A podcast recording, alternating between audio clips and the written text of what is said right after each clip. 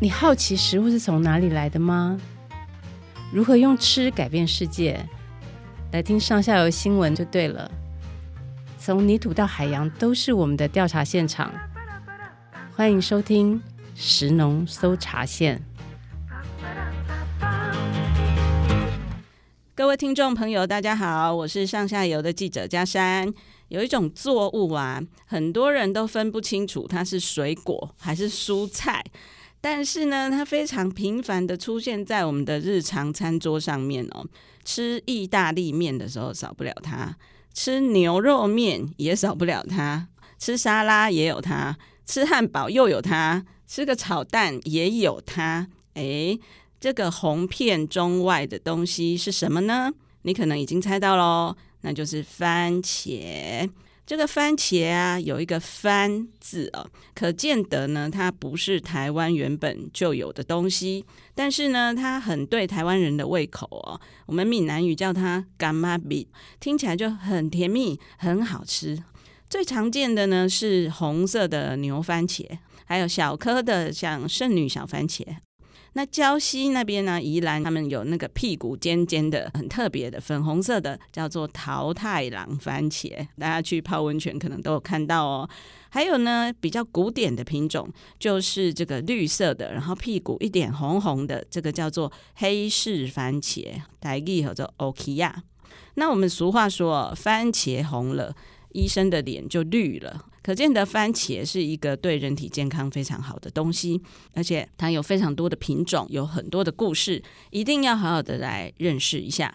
那我们今天呢，特别请到两位来宾，一位呢是农业试验所作物组的助理研究员康乐老师，老师好，你好。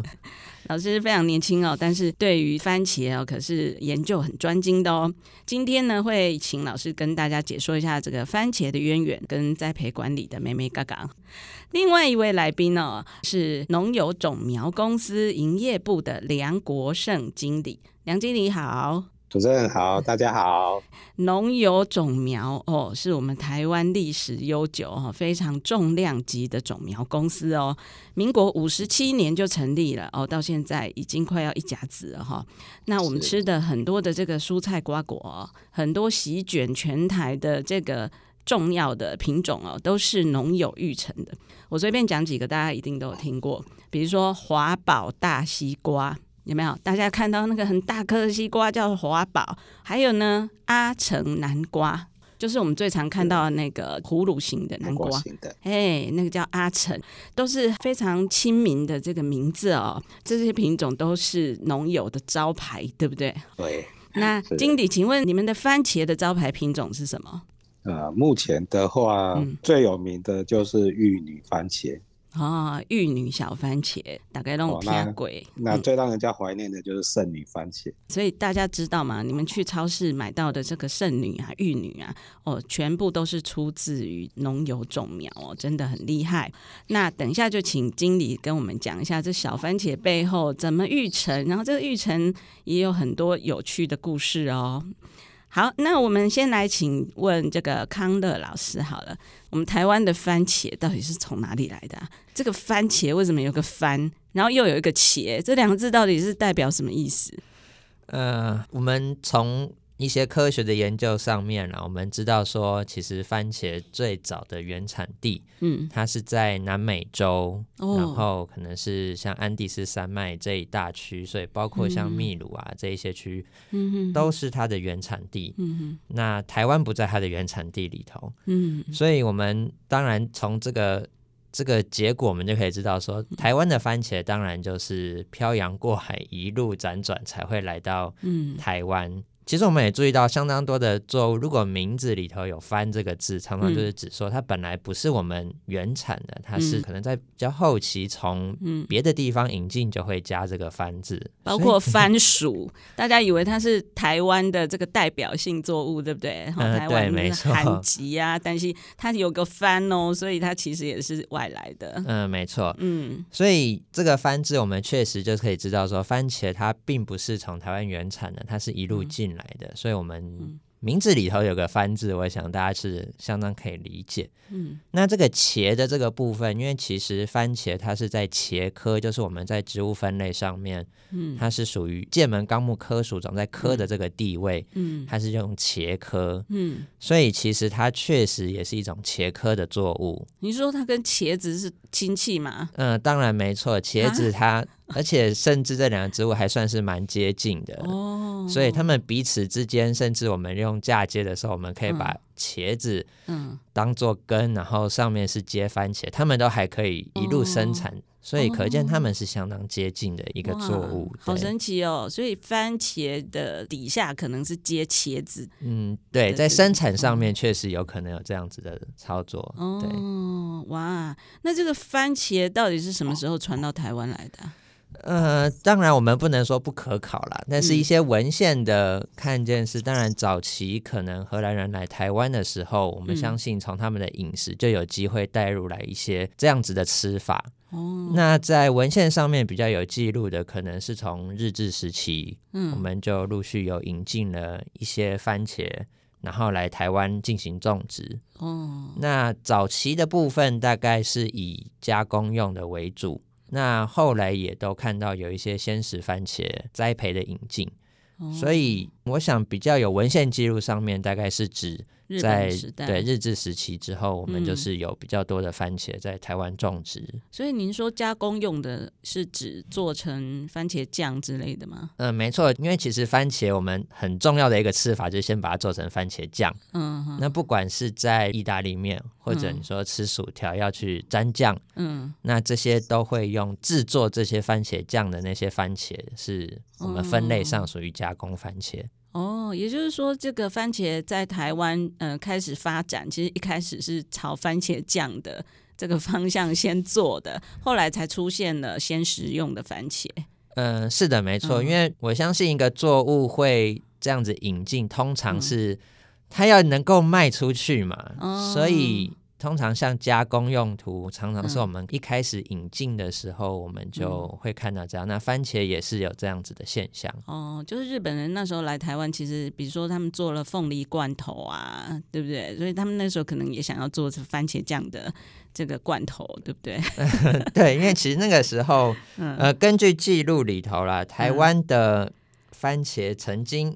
我们的面积啊，嗯，是超过四千公顷的，嗯，就是因为其实那个时候台湾也曾经有输出蛮多这样子的，嗯，这样子的一个产物，番茄罐头，嗯，番茄酱罐头，嗯，我不知道它是不是真正是做成罐头才出去，但是至少是看到有这样子的栽培记录，这样子，嗯哼哼哼哼，哇，非常有趣哎，那番茄到底是蔬菜还是水果？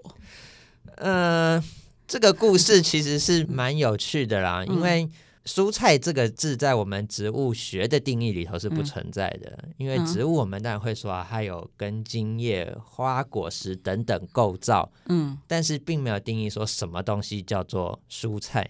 也就是说，蔬菜其实它是一种我们在使用上面的习惯，嗯，所给的一个比较没那么精确的定义。哦，其实台湾并不是那么早就开始吃番茄。嗯、那其实像在早期美国也曾经有这样子的一个案例，它就是说，嗯、到底番茄还是属于蔬菜还是水果？嗯，然后就有人在争吵。那其实争吵的原因是因为那个时候要去卖到美国的时候，嗯，蔬菜跟水果它所使用的关税是不一样的。哦，所以那个时候美国政府是把它一开始就是。用水果来进行课税，嗯，只是说引入的这个进口商，他觉得说他其实应该是蔬菜，嗯，所以他们就一路告到法院去。那最后法院判定的结果是说，嗯，番茄基本上我们使用的形态，它是以蔬菜为原则啦，所以最后他们的最高法院的判定是说它是蔬菜。美国最高法院认定番茄是蔬菜，嗯、对他们曾经是这样子做认定的，实在是太有趣的一段历史了。对，那不过我们在台湾的部分，其实可以看到，嗯、呃，在我们农粮署相关的报告当中，嗯、我们是把番茄仍然是认定是蔬菜。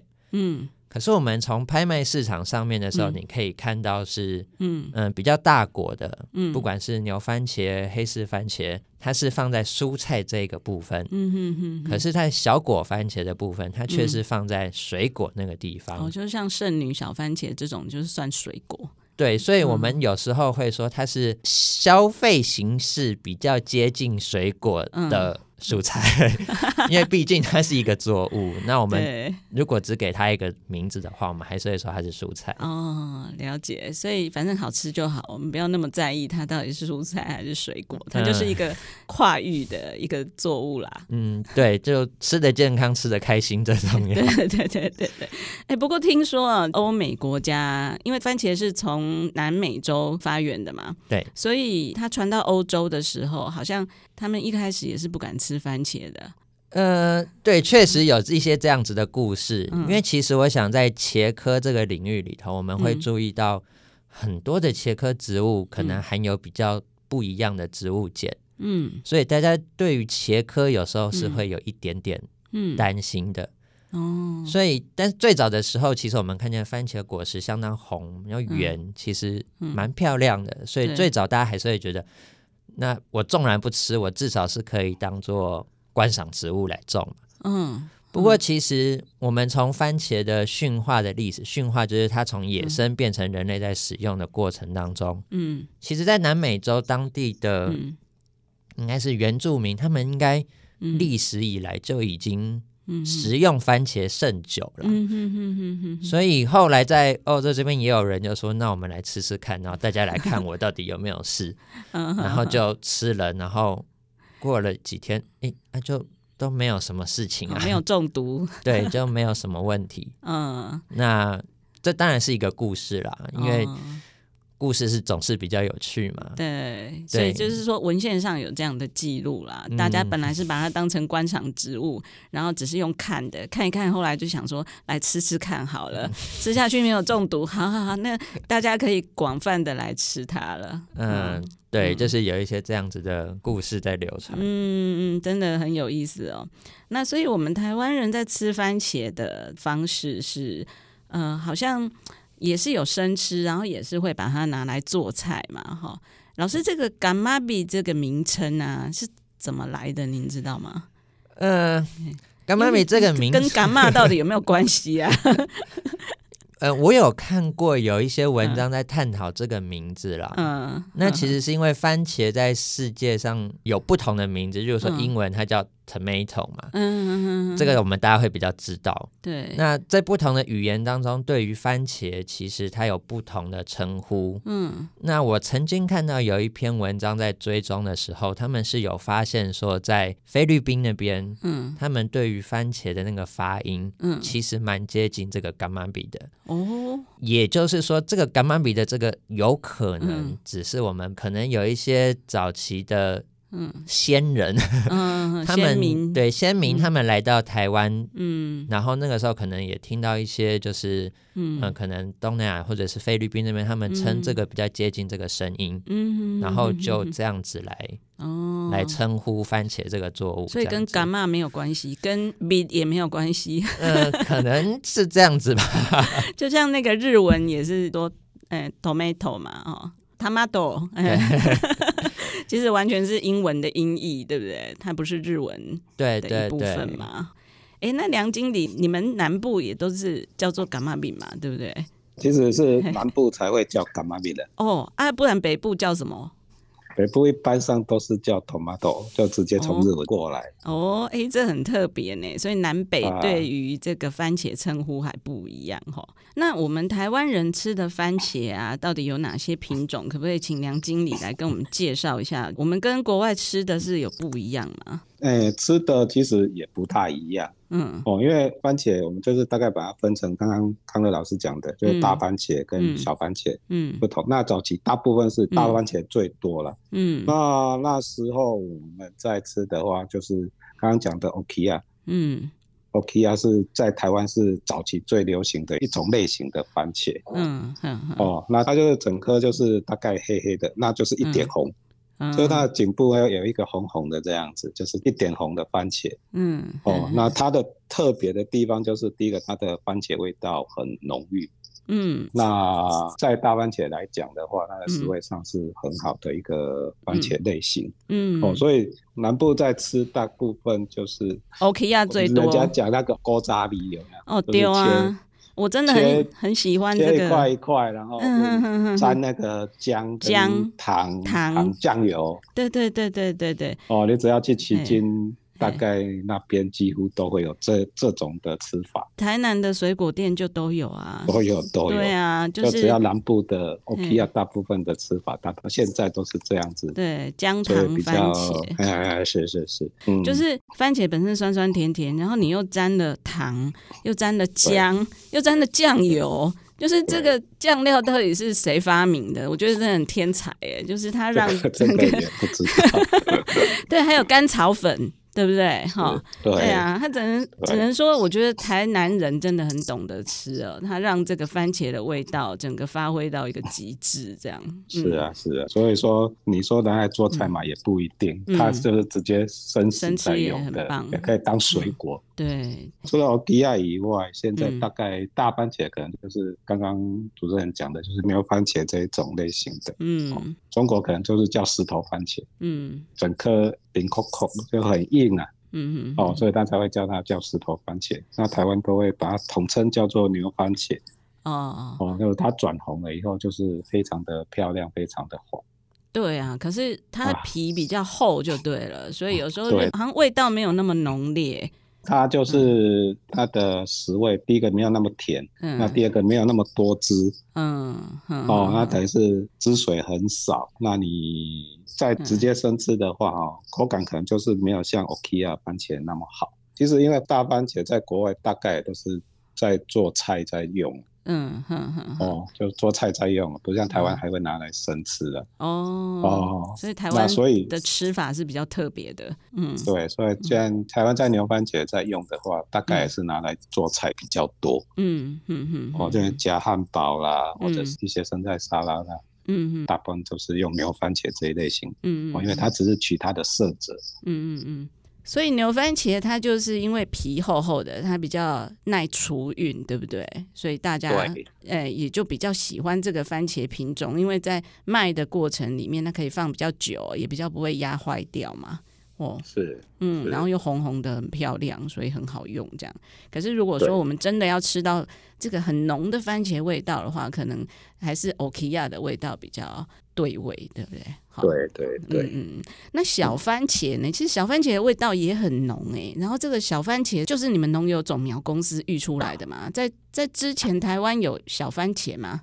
其实应该说之前就有小番茄的，我不知道主持人还记不记得，像对于我们这个五五六十岁年代的，以前就是我我没有那么老呢，而 我啦，我不是说我 圆圆的拍谁拍谁，要切一半里面夹蜜饯。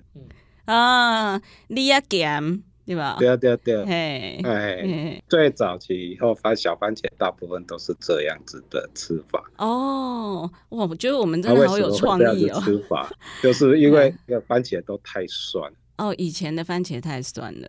嗯，对。嗯，所以其实你要是直接生吃这样子的小番茄的话，嗯，一般都会觉得不好吃。嗯，对对对。啊，所以我们创办人为什么会推出个圣女小番茄？嗯。哼哼哼，修蛋，创办人爱盖小姐，农友种苗创办人就是这个陈文玉先生嘛。陈文玉先生，对，陈文玉先生呢，因为很多年前我有去采访过他哦，他真的是一个。非常认真，然后很像日本绅士哦，因为他总是戴着一顶绅士帽这样，然后是他的招牌。我们刚刚讲的华宝大西瓜啦，还有阿城南瓜啊，还有圣女小番茄啊，这些都是陈文玉先生育出来的嘛。那我们来请梁经理跟我们讲一下这个圣女小番茄的育成的故事。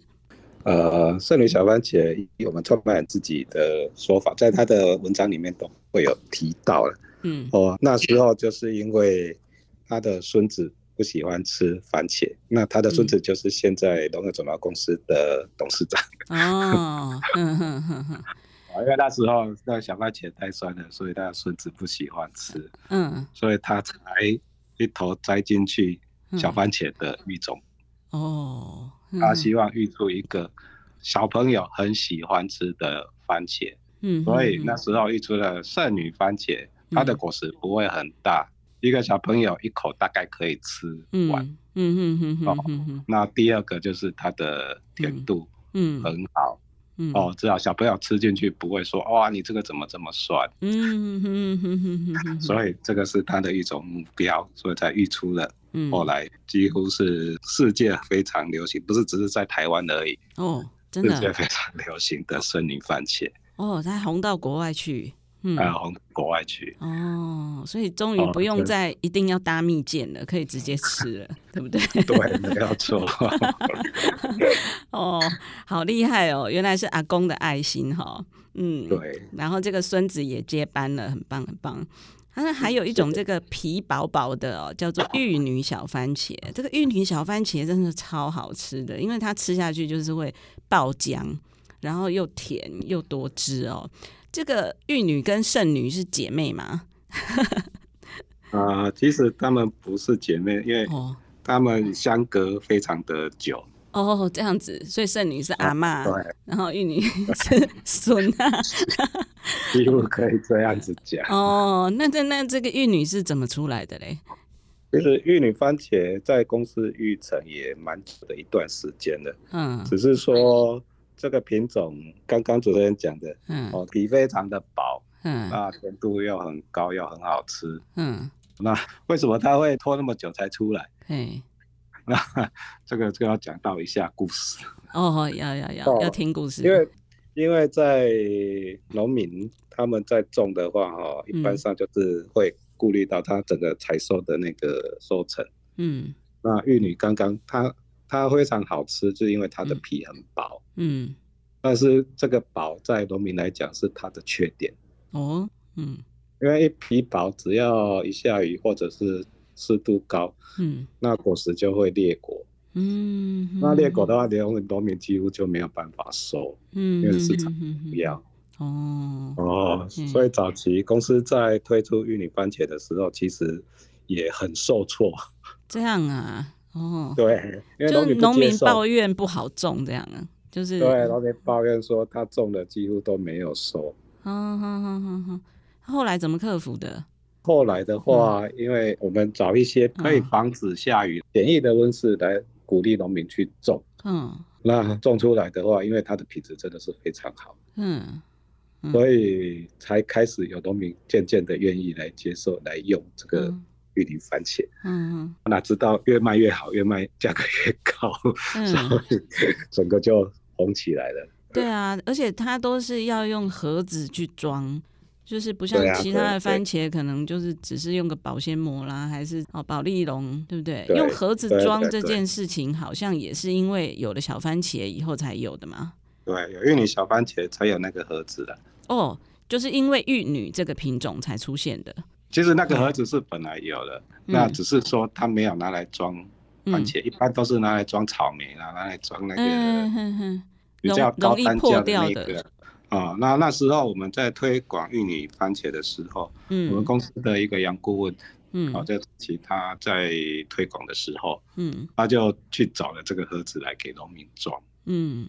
那农民刚开始也想说，番茄就是番茄，还要装到这么高级，本来感觉做抽象的安尼哈。对对对对对。哦，那没想到装一装，第一个除了减低它的运输的损耗，嗯，哦，因为番茄它很容易裂果，它在要是说装大箱的话，嗯，其实你装到。运到市场去，可能已经一半是要报废掉的。对，因为它整个装下去裂果会非常的严重。下面的可能都被压坏掉。对对对。哦、那啊，农民改成用盒子来装了以后，嗯，哎，发现说不仅整个的损耗降低的非常的多，嗯，嗯，那另外一方面又很美观，嗯，因为你运到台北或者是运在国菜市场去，嗯、在超市上面，嗯，人家就是一盒一盒在拿。就不会在那边选，对，所以就改变了整个台湾小番茄的一个包装方式。哦，哇，所以我们现在以为理所当然的事情，原来它背后哦都是有这样的一个发展的历程呢。是啊，是啊，是啊，嗯，整个小番茄就高级起来了，就可以跟草莓媲美了。这样，那个圣女出现的时候还没有这回事，就对了，因为圣女的皮还比较厚嘛。哦，后来是因为出现了这个玉女哦，这个比较娇贵一点，所以就一定要把它这个好好的打扮的美美的，包装起来。听说还有。金童小番茄是吗？就是跟玉女有配对的嘛？他当初因为我们创办人，他的其实我们创办人他除了是艺术家以外，他是一个很好的的育种家，所以他那时候就觉得，哎，番茄只有红色而已嘛，不一定，他有育了一个黄色的，叫金童。嗯，那其实还有一个颜色是粉红色的哦，那它的名字叫小春。所以那时候在推广的时候，其实我们是以三色番茄。嗯，来推广，就是在一盒里面装三种颜色。哦，这样啊，可以让消费者知道不一样的选择性。嗯哼哼哼哼哼。哎、欸，这很棒哎！我觉得你们应该重新再好好的思考一下，因为 金童跟小春我们现在都没有看到啊。可是我觉得彩色番茄这件事情，应该以现在的消费者来说，会觉得是非常新奇、非常有趣的哦。嗯，对啊，对啊，对啊。哎、欸，那康老师，我是想再问您一下哦，番茄我们刚刚谈的都是鲜食的部分嘛，哈，对。但是呃，您刚刚也有讲到说很重要的一个。用途就是做成番茄酱，对、哦。可是呢，那个我们在市面上买番茄酱啊，那个都很红，然后味道很浓郁。那我是家庭主妇，我去买番茄来煮哦。有时候我想要弄这个什么茄汁意大利面啊，我怎么煮都煮不出那个颜色，也煮不出那一个味道哦。是根本就是不同的番茄去做的，是吗？呃，对，因为其实。嗯我们番茄啊，我们前面有提到，就是说它有加工或是鲜食。嗯，那对鲜食而言，太酸的当然就是我们不会选择这样子的东西。嗯，那加工番茄，因为它在制造的过程，当然不可能像我们这样子一颗一颗洗的很干净啊，然后一路做到非常的好。嗯，所以它在加工做成番茄酱的时候。其实他会希望说它的酸度是比较高的，因为它在酸度高的时候，微生物的生长会受到抑制。嗯，所以其实加工番茄通常吃起来它是一个比较酸的。嗯，那刚才主持人提到比较红的这件事情，其实也是有的。那其实一般番茄的红色，它是来自于它的茄红素。嗯嗯嗯。那我们做成番茄酱的时候，我们当然希望它。更红嘛，嗯，所以其实，在近代的一些加工番茄的选育当中啊，嗯、我们就是有引用了蛮多可以增加它的茄红素含量的一些特性哦。所以一般来说，嗯、我们的加工番茄，嗯，它的茄红素含量是比我们的鲜食番茄来的高的很多，因此它做出来的番茄酱当然看起来就会更红。对啊，对，嗯、那我们一般的番茄。它的茄红素含量就没有那么高，嗯哼，应该说不像加工番茄那么高，嗯，所以它的颜色看起来就没有办法到那么红，嗯哼哼，对。不过其实我觉得，如果只是在吃的上面，或许你可以切一些我们的鲜食番茄，然后再。加搭配对，再搭配番茄酱，这样子又红又有口感嘛。对对对对对，哦，所以那个红是自然的番茄的红，它不是额外加红色色素吧？嗯，对，其实就是番茄自然的茄红素。哦，因为我想很多主妇可能也都跟我有一样的疑问哦，就是说为什么我买番茄回来怎么弄都弄不出那个红，到底是加了什么东西啊？原来是。番茄的品种根本就不同哦，对，所以两个选育的目标也不一样。就是加工的番茄，你一定要选的味道重的、酸的，然后茄红素高，哦，颜色才会比较红。那如果是鲜食的番茄，你就不可能用酸当做标准了嘛，对不对？一定要甜。像刚刚那个陈文玉阿公哈，他在育种，他就是要甜，要小孩子也愿意吃的。对，哦，原来是完全不同的走向哦。好，那大家知道了，就是以后如果要两者兼顾的话，就直接把番茄加番茄酱去煮就对了啦，哦、可以放心的煮了哦。好，那现在我们台湾还有在种加工的番茄嘛？像我们吃那个可果美哈，我不是要广告，反正就是番茄酱最有名的嘛。可果美他们以前是也是用台湾的加工番茄去做嘛？那现在呢？嗯嗯、呃，当然最清楚的还是要问可国美公司。对 对对，对，我们只能说，根据一些记录里头，我们看到早期可国美在台湾的南部。嗯、台南这一区其实气做了相当多、嗯、哦。那至于他在台湾卖的是不是用这一些做成的，嗯、我们当然就是没有办法确认。哦，那梁经理，梁经理你知道吗？早期是可国美在南部台南地区是气作非常大的面积的。哦。那现在可能就是成本还是的考量，还是没有办法去做这个。哦、嗯。所以是可能量契作的面积也越来越少。嗯嗯嗯，而且我们现在还是要种鲜食的番茄，这个经济价值比较高嘛。没有错哦，所以一般农民比较愿意做做鲜食、种鲜食的水果，嗯，至少说它的利润会比较高。对，那那康乐老师，我们常常看到这个番茄纸箱上面会写温室小番茄。或者温室番茄这样子，这番茄为什么要住在温室？住在温室是有比较厉害吗？比较高级吗？哈，还是品质比较好呢？嗯，其实，在刚才梁经理有提到说，玉女番茄啊，嗯，它一个在生产上面很大的问题就是会遇到裂果。嗯嗯嗯。那我们在种植番茄的时候，其实。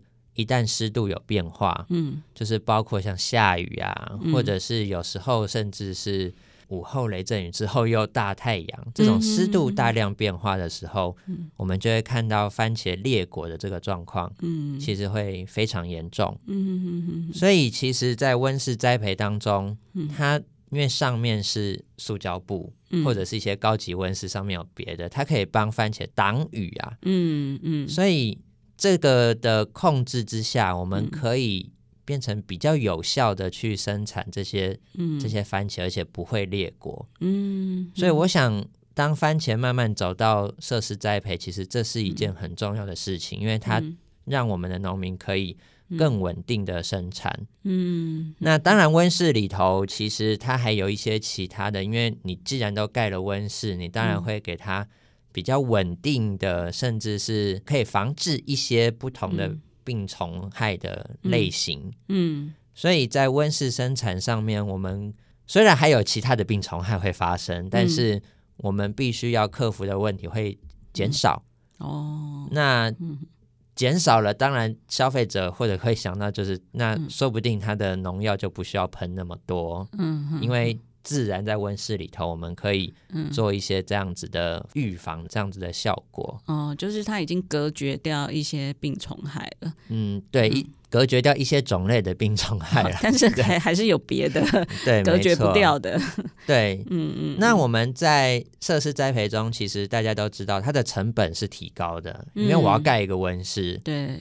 那只是说，因为我们提供了植物更稳定，而且。可能可以在其他的一些环境比较适合，例如说有时候冬天太冷了，嗯，温室里稍微有点保温的效果，嗯嗯嗯嗯。那所以它提供了除了降雨之外，还有一些其他的作用。所以在温室生产的番茄，普遍来说，嗯，它的比较稳定，嗯，那品质，嗯。呃，可以说至少你可以在外观上面，它的规格化这样子的现象是比较高的，哦，对，所以。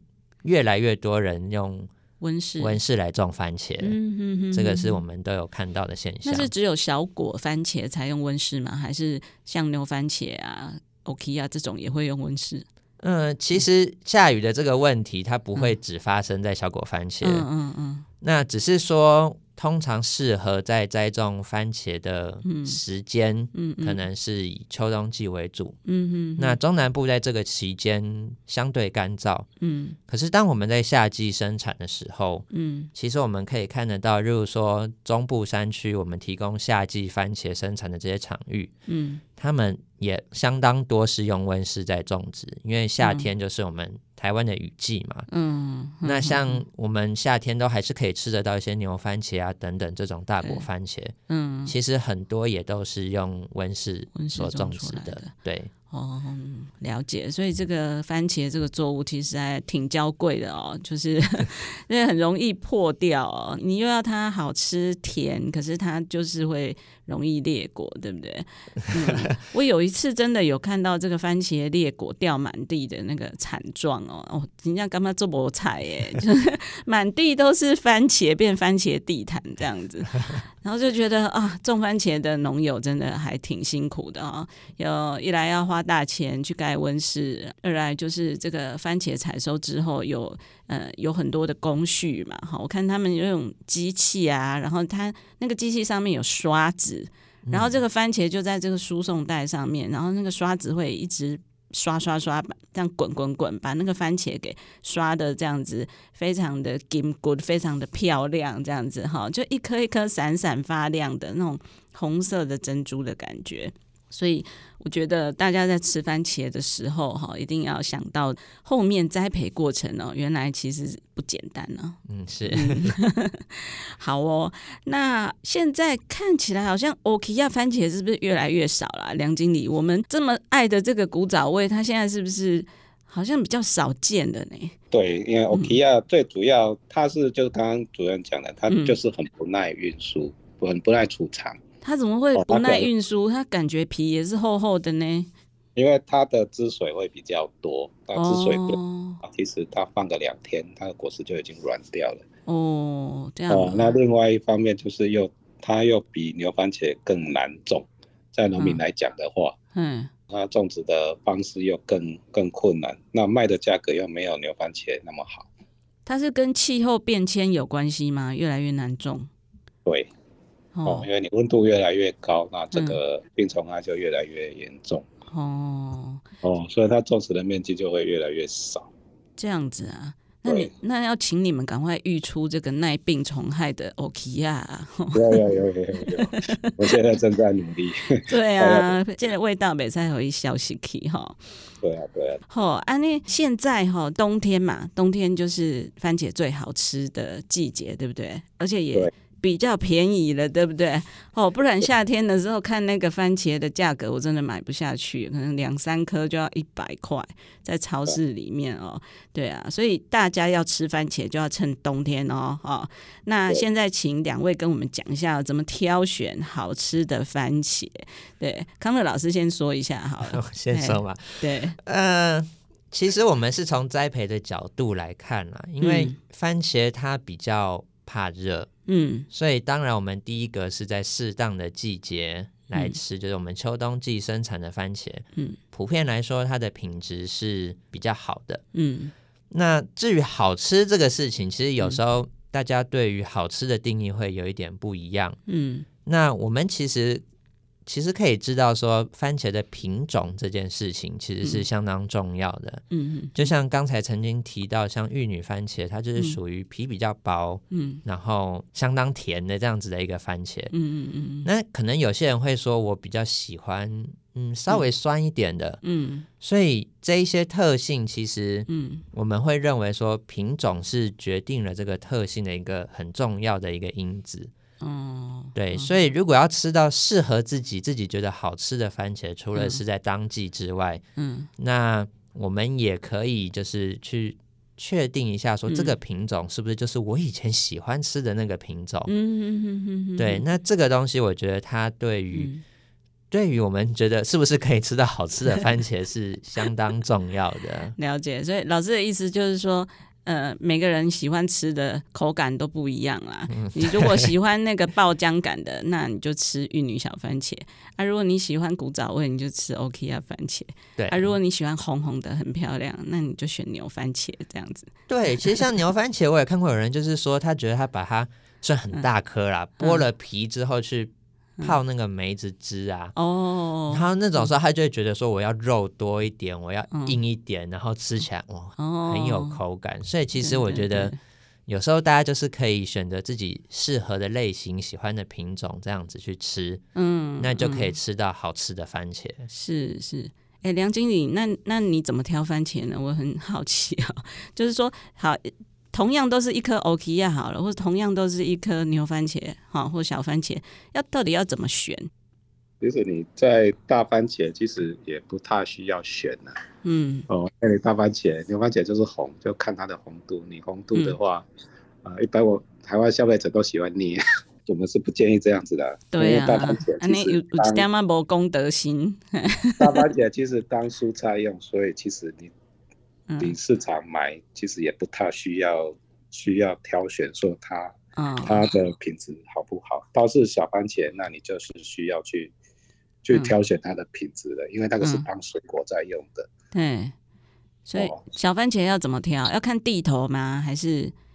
呃，其实，哎，我们一般在种的农民，我们都跟他讲说，你在种小番茄的时候，嗯，你要第一个不要怕鸟吃，第二个要怕裂果。哦，因为鸟鸟会来吃，表示你的番茄就是很好吃。嗯，那裂果的话，表示说你的成熟度有够，它才会裂果。除了下雨以外，那当然不、嗯、不能这样子说。嗯，那它成熟度够的话，它会裂果，那是一定的。嗯，哦，所以农民在采收的话，只要它采收的程度是很完熟的，在采收的话，嗯，其实番茄就会很好吃，不管是剩女或者是玉女，哦，只是说它们的口感不大一样而已。嗯，会这么风行，大概是因为现在的宅急便很方便，嗯，所以交的通路都非常的方便，嗯嗯嗯，哦，所以有时候建议你说，你要是说你真的是不知道怎么去挑，那你就是直接、嗯、直接从产地用宅急便方式，农民就可以直接帮。现在农民都很厉害，嗯、你跟他订那个。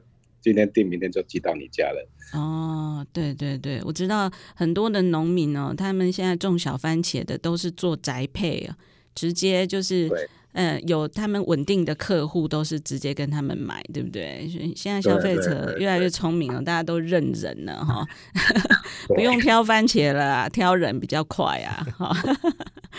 好哦，那接下来这个真的就是啊，番茄的主要产季哦，大家赶快去寻找你的目标农民哦，直接跟他们买。像我的话，我就是很常跟这个美农的农友啊。因为美农有这个陈蜜香小番茄，哦，那个橘色的很漂亮，也是一个很特别的品种。然后美浓的玉女小番茄也很厉害哦。然后啊，我想到了，还有一个番茄有一个茄红素，对不对？就是番茄的营养是很高的。那茄红素这个东西，我们听说都是要煮过才会出来，是这样吗？老师？应该是说，嗯。你看到番茄那个红色这件事情，嗯、其实它就是茄红素所造成的。哦，哦，那至于怎么样在食用上面，当然是说有些人是煮过之后，可能我们的吸收效率比较好。哦，那其实我我提供大家一个简单的说法，嗯、我们刚才有提到说加工番茄的茄红素，嗯，含量是相当高的。对。如果真的是很在意茄红素的话，嗯，不如加点番茄酱吧。嗯嗯，它那个里头 里头的茄红素含量明显，对，明显就是比我们一般的鲜食番茄还要多。嗯哼哼哼，但是它是不是要什么溶于油，对不对？才才会释放，还是说我们才能吸收？嗯，应该是吸收的问题，不是、哦、对，不是释放的。就是 茄红素一直都在那里，但是你如果有跟油一一起吃的话，我们人体比较容易吸收。对，嗯，了解。所以如果我们要真的很在意健康的话呢，其实我们其实是可以多吃番茄酱的啊。这个结论怪怪的。好，今天整集节目录起来啊，其实我一直在分泌口水，因为番茄酸酸甜甜的哦，一直讲它呢，就有一种。嗯，冻没掉，很想赶快吃吃看哈。就一下子讲到姜糖番茄，一下子讲到利亚甘，然后一下子又说到这个意大利面哦。听众朋友们是不是也跟我一样呢？就是很想要立马跑去市场哦买番茄，然后晚上呢就来做一个这个番茄炒蛋啊，还是做个茄汁意大利面啊？哦，都不错哦。感谢大家的收听哦，今天节目就到这边。如果呢您有喜欢我们节目的话呢，请帮我们按个星星哦，或者是有任何的建议呢，也可以留言啊，填问卷或写 email 给我们。那有特别想要了解的食农主题的话，也可以许愿哦。OK，我们今天再次的感谢康乐老师，谢谢，还有梁经理，谢谢大家。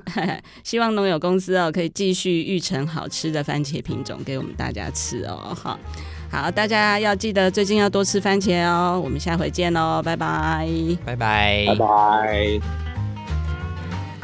以上内容是由上下游新闻团队制作，我们是一个线上媒体。特别针对农业、食物跟环境制作每日新闻与深度的调查报道，欢迎大家上网搜寻上下游新闻市集。啊